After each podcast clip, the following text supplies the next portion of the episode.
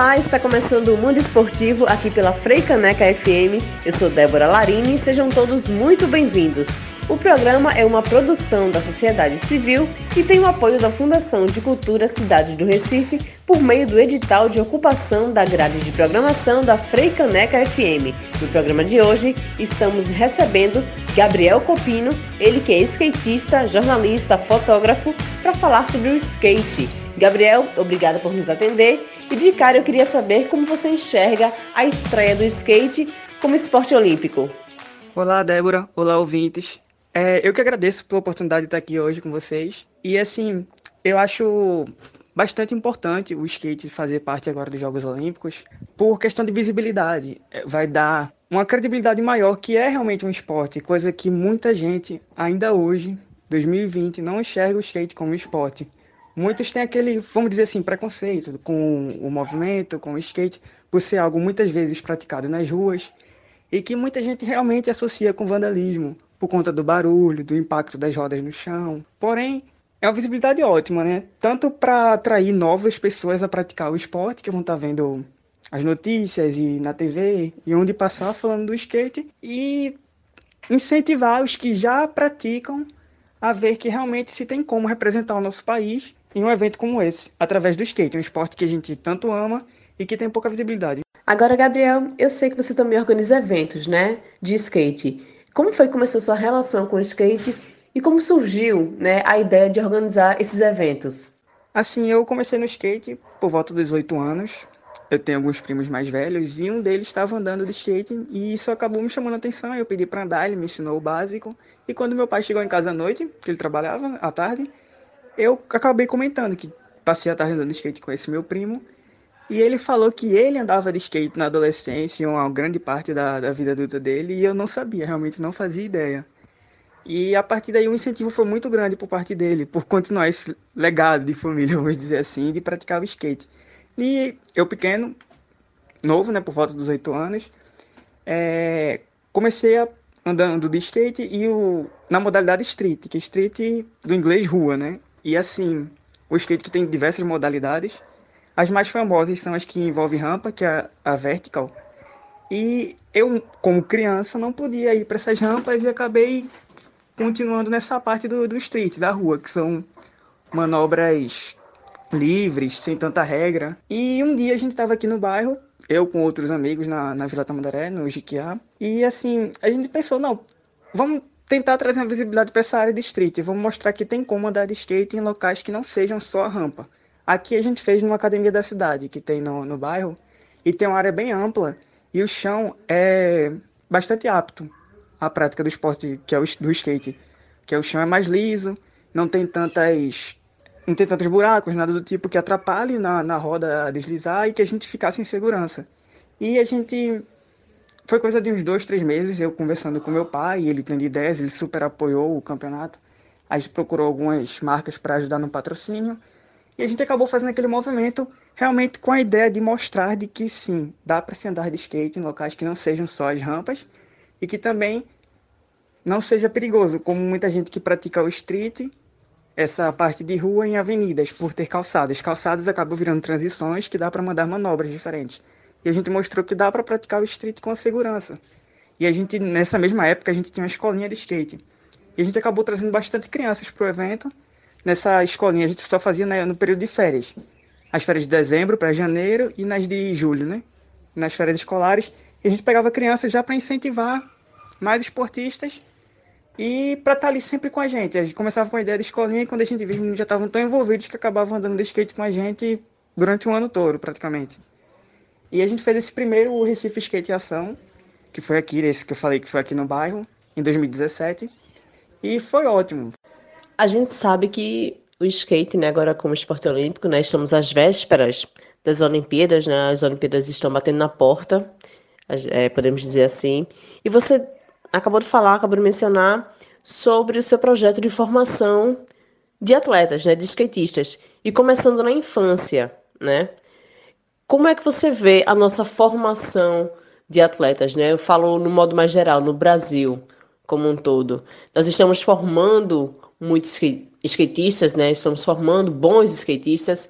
o legado de Mineirinho, de Bob Burnquist, está bem entregue, eu poderia dizer assim? Sim, sim. É, o legado está bem, vamos, como você comentou, né, tá bem entregue para geração de 2000, por, pois tanto o Bob como o Mineirinho, né, o Sandro Dias, é, são nomes importantes que a gente encontra hoje na internet, é, pesquisando e tudo mais, mas por volta dos anos 2000, quando a gente, que foi a minha época assim, totalmente ativo no skate, é, até 2010 mais ou menos, a gente se tinha conteúdo de skate na televisão. Se passavam as competições, é, nos sábados a gente sempre tinha alguma matéria, sempre tinha alguma, algum especial falando sobre skate, trazendo eles. E eram os grandes nomes que a gente tinha e a gente acompanhava. Para essa geração mais velha, tá ok.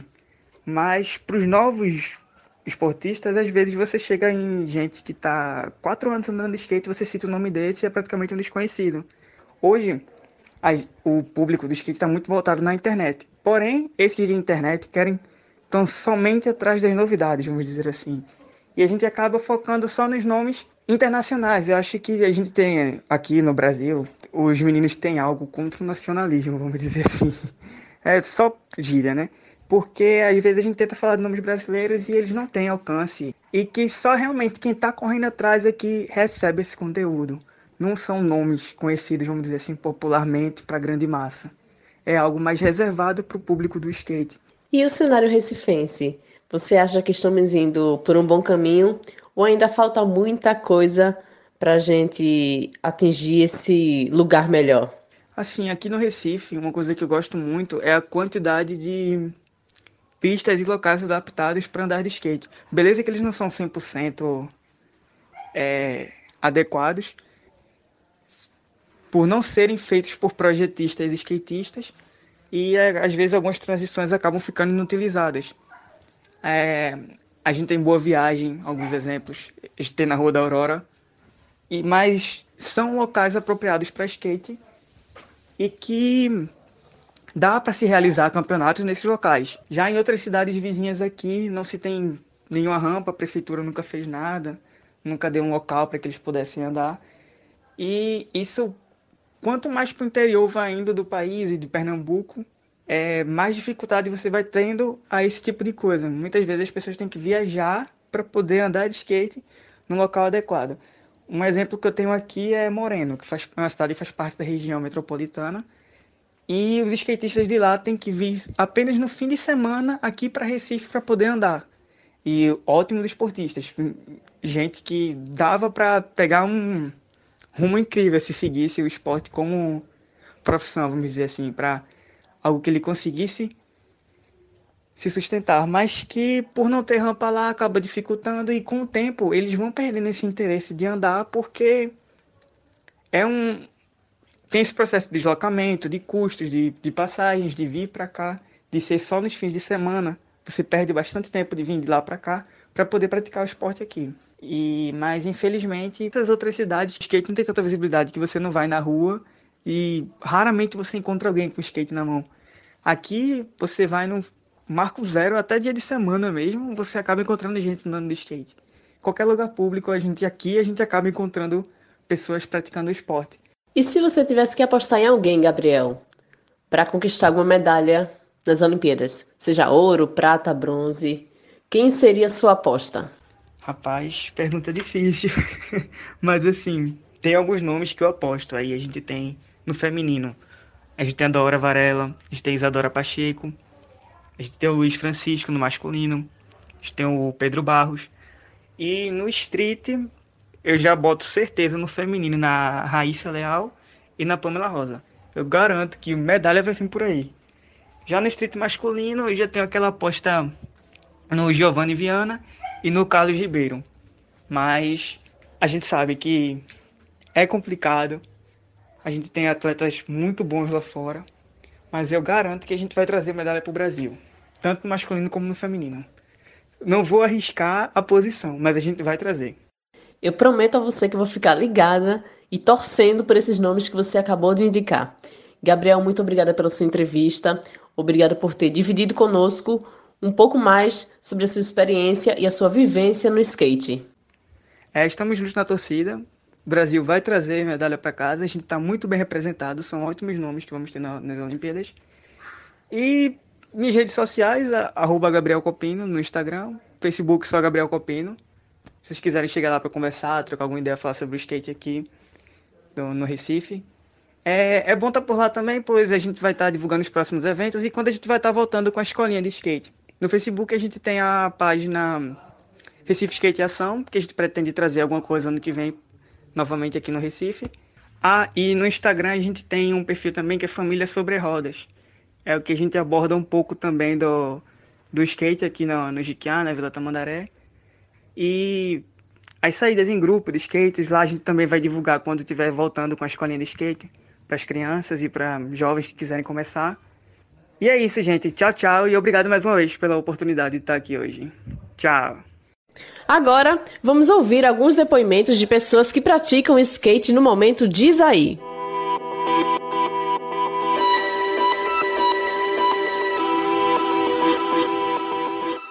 Oi, eu ando de skate é, desde meus 13 anos. Hoje eu tenho 28 anos de idade. E eu ainda ando de skate. Eu gosto, é uma coisa que eu gosto de fazer, que eu amo fazer, andar de skate. É, eu comecei a andar de skate no colegial. Eu tinha uns problemas em casa, aí para fugir deles eu aprendi a andar de skate. Um amigo meu me ensinou a andar. Eu ia muito para Lagoa do Araçá, para andar por lá num mini half, no mini ramp que tinha depois de andar por lá, inauguraram, alguns anos depois, inauguraram a do Parque Dona Lindu, o Bold lá. Eu ia muito também, só que eu ia, não ia de ônibus, eu ia de skate, pegava meu skate ia para lá. Quase uma hora de viagem, ida e volta. A gente ia e voltava de skate, eu e os amigos meus. Também a gente ia muito pro Rodão, lá em lá no Pina que foi inaugurado recentemente e refeito. A gente andava muito por lá.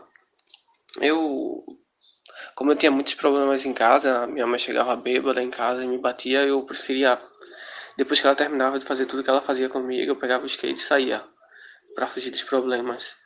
É, como é que eu posso dizer? A única coisa que me deixava feliz nessa vida é, era pegar meu skate à noite e pegar a estrada e sair sem rumo. Eu adorava fazer isso. Eu ainda gosto de fazer. É, não tem como descrever a sensação de andar de skate. É uma maravilha, é ótimo. Hoje em dia eu já vejo o skate como uma parte de mim, sabe? Eu acho que isso não acontece só com skate, só acontece com qualquer esporte, na verdade, que você passa a praticar ele por amor, entendeu? E aconteceu comigo, eu sempre gostei de skate quando eu comecei a praticar foi amor à primeira vista. E aí eu comecei a pegar gosto, a aprender as manobras. Sempre percebi logo de cara que o skate é uma coisa assim muito família. Sempre que você precisa, a galera tá lá ajudando. E eu aprendi muita coisa com skate. Sempre que eu precisava de uma peça, um rolamento, a gente sai andando na pista, assim, pergunta e sempre um ajuda o outro, entendeu? Eu comecei a andar de skate depois de grande, velho. Pois minha mãe já achava, achava que era perigoso, tá ligado? Certo dia eu tava andando com meu amigo e ele perguntou se aquele era dele. E talvez pro dele ser, ser um longboard, que é um tipo de skate um pouco maior. Eu tive, eu tive dificuldade nenhuma. Eu não sei, eu não sei, eu não sei como escrever a, sensação de andar de skate, aliás. É tipo liberdade, velho. É uma adrenalina que não dá pra você sentir na bicicleta. É bem difícil de descrever. E agora, vamos ao quadro Giro no Esporte. Como todo esporte que se preze, o mundo do skate também está cercado de recordes mundiais. Uma unanimidade entre os fãs da modalidade tem sido a incrível façanha realizada pelo norte-americano Danny Way. Danny realizou um salto aéreo de mais de 7 metros de altura em uma pista na Califórnia.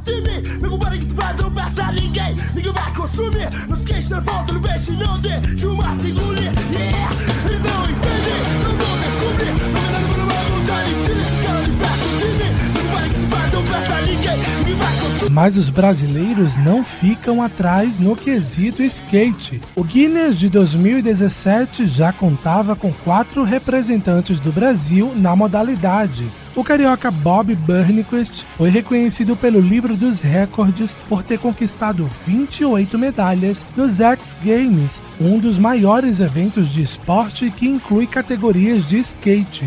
No mesmo ano, Ricardo Pet Canguru recebeu a nomeação pelo mais longo Coconão Wheel. A manobra consiste em andar sobre o skate com o eixo dele formado 90 graus em relação ao chão. Pet Canguru conseguiu realizar a proeza numa distância de 33 metros. Os dois brasileiros, Kelvin Hoffeler e Letícia Buffoni, entraram no livro dos recordes pelos títulos conquistados na World Cup Skateboarding. Foram cinco títulos para Kelvin e quatro para Letícia.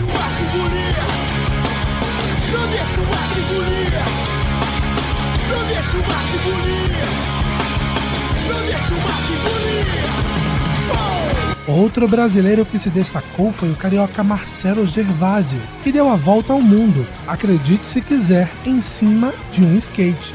Antes de iniciar a empreitada, ele já havia circulado por todo o Brasil em cima do skate. Além disso, na América do Sul, já havia rodado por quatro países, onde chegou a enfrentar temperaturas abaixo dos 20 graus negativos. E após conhecer mais de 800 cidades, Marcelo conta como surgiu a inspiração para percorrer o globo terrestre. Um amigo meu me encontrou. Aí falou: vem cá, você veio de lá até aqui de skate? Eu falei: foi. Pô, daqui a pouco você vai dar a volta ao mundo de skate. Aí eu falei: caramba, brother, eu acho que dá para dar a volta ao mundo de skate. E não faltaram registros dessa verdadeira odisseia. E aí, rapaziada, olha o que acontece que eu não paro, tá? Pra vocês no Brasil aí saberem que o povo indiano é um povo muito bom, tá? Obrigado, hein, galera. Aonde eu paro dá nisso. Estamos indo na direção do Nepal. E a minha vontade de socar a bota, parceiro, é indescritível. Se não tiver raça, não adianta, meu irmão. Sem dúvidas, é preciso ter muita raça.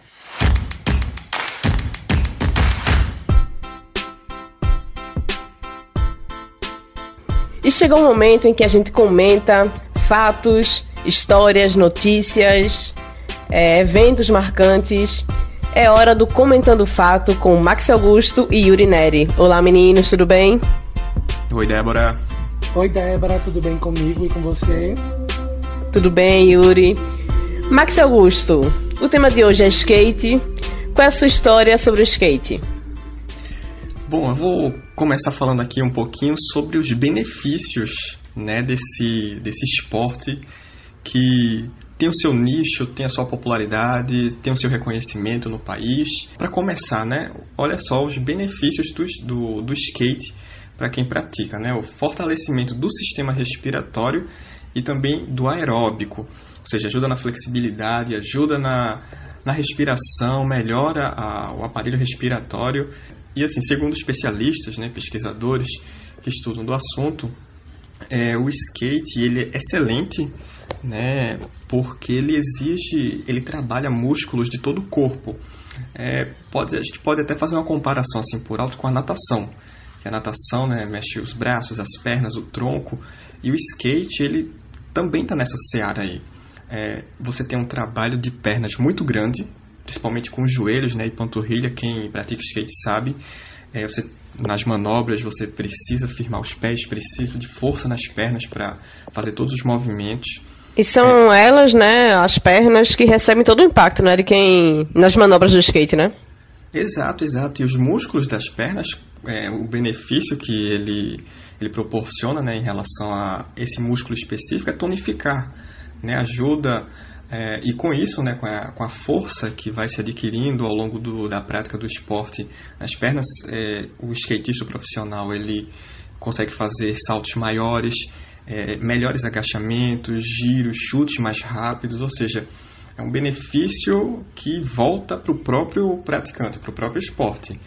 É, o skate ele também trabalha o abdômen, o, os glúteos, as coxas, além dos braços, né, que o esportista ele tem que para fazer o tem que fazer várias manobras, aí precisa dar impulso, se locomover, melhora o reflexo também, porque você tem que tá, saber o momento exato de apoiar as mãos no chão para evitar quedas. Então, assim, são várias, é um conjunto mesmo de, de, de melhorias, né, de benefícios que o, o esporte ele traz. É, nessa parte do reflexo também, as pessoas precisam ficar ligadas em obstáculos, então ajuda aí a atenção, a melhora da atenção, estimula, como eu já tinha falado anteriormente, no, no sistema aeróbico, ou seja, na flexibilidade, na coordenação e na concentração. Porque quando você vai realizar as manobras, você precisa ficar concentrado em todo o ambiente, todo o cenário, nos obstáculos, no, no próximo passo. É meio que um jogo de xadrez. Você está fazendo um movimento, mas você tem que pensar no outro. Isso não só no skate, mas em todo esporte, né? no futebol, no basquete, você tem que estar é, tá ligado o tempo todo. Ou seja, traz uma série de benefícios é, essa prática do, do skate. Max, eu confesso a você que depois de ouvir tantos benefícios sobre a prática do skate, fiquei tentada a começar. Pois é, são muitos benefícios mesmo. Eu também é, confesso que fico com vontade, mas a falta de, de habilidade é, me afasta um pouquinho. Mas assim, quem quiser, o caminho é esse, só vai ter coisas boas. Acho que eu vou nesse mesmo caminho que o teu, Vici, porque eu também não sou muito habilidosa com skate, já tentei anos atrás, nunca consegui. Mas é sempre bom tentar, né? Pois é, Talvez eu tente novas. novamente. Quem sabe, quem sabe. Exatamente. Yuri, o que é que você traz pra gente? Alguma história, algum fato marcante? Alguma coisa, alguma curiosidade? Então, Débora, continuando aqui comentando o fato, antes de qualquer coisa, eu queria dizer que eu já me arrisquei com o skate quando eu era criança ainda, muito pequeno, mas não passou de alguns bons tombos, né? Eu não evoluí, né? realmente não é o meu esporte no mundo, isso eu tenho certeza, tá? Mas hoje eu venho aqui para falar de uma curiosidade, uma coisa que eu achei muito interessante, inclusive né, que é relacionado à criação do skate, do surgimento do skate, né? Esse surgimento ele é datado da década de 1950 na Califórnia, nos Estados Unidos, e o skate surge por uma insatisfação de surfistas por não terem onda, onda nas praias para poder surfar. Então eles pensaram, bom, a gente vai surfar agora nas calçadas e a gente não precisa de onda, a gente vai colocar rodinha de patins em pedaços de madeira parecidos com pranchas. É, no início, né, esse esporte ele era chamado de sidewalk surfing, que é surf de calçadas, e um pouco tempo se espalhou pelos Estados Unidos. Já lá em 1963, com o esporte sendo bastante praticado e tendo as suas próprias manobras e estilos, o nome muda para skateboarding, apelidado, como todo mundo já sabe, como todo mundo conhece, apenas de skate.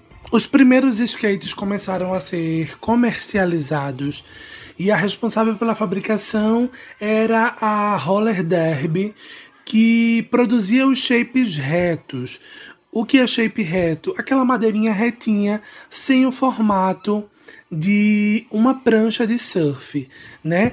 A Macarra, que entrou no mercado do skate, foi a primeira a produzir os shapes em formato de pequenas pranchas de surf e com um design mais arrojado, com um novo design.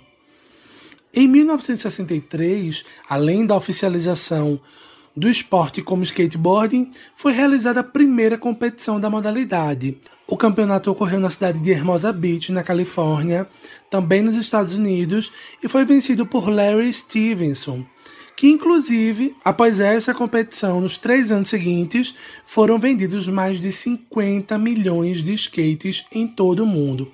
E vale destacar que Larry Stevenson o primeiro campeão da primeira competição de skate, ele na verdade é o fundador da marca Macarra, né? Aquela que a gente já falou ali atrás. E isso para mim é uma grande curiosidade.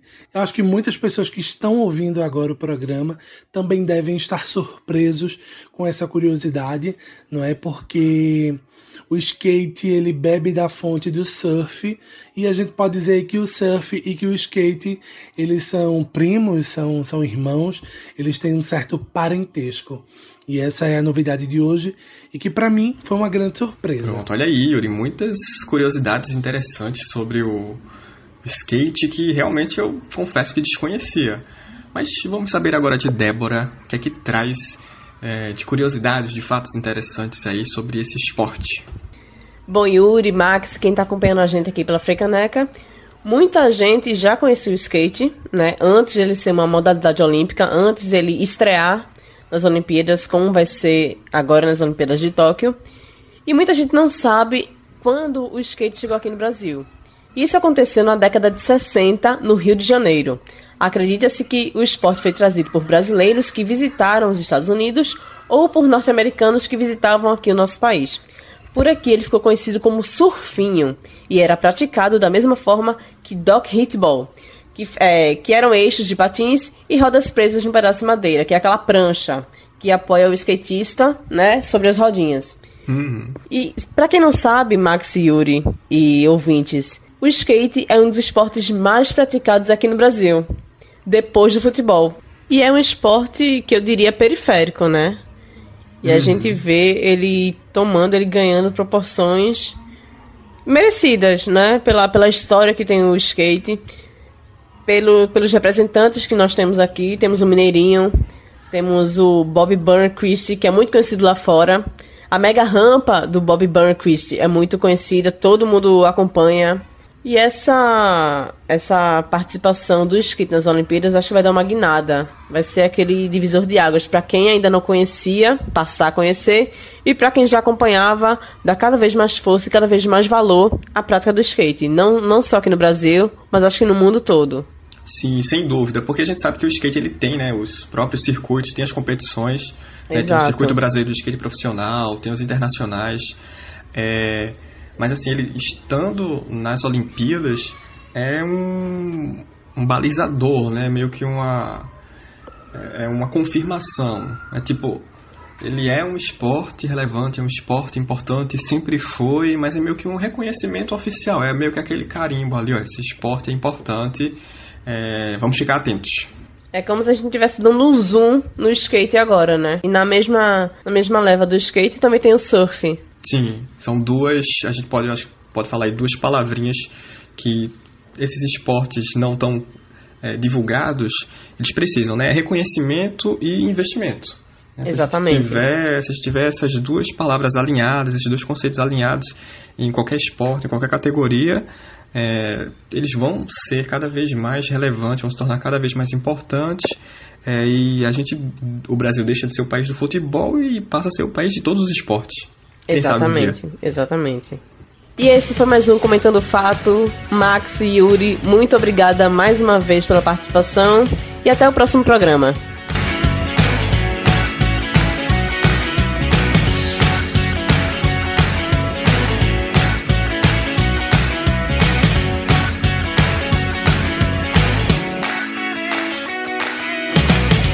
O programa Mundo Esportivo é uma produção da sociedade civil e tem o apoio da Fundação de Cultura Cidade do Recife por meio do edital de ocupação da grade de programação da Freicaneca FM. No programa de hoje você ouviu trechos de entrevistas da EBC. Obrigada a todos que acompanharam o Mundo Esportivo de hoje. O programa teve produção e edição de Yuri Neri e Max Augusto e a apresentação minha, Débora Larini. Até a próxima!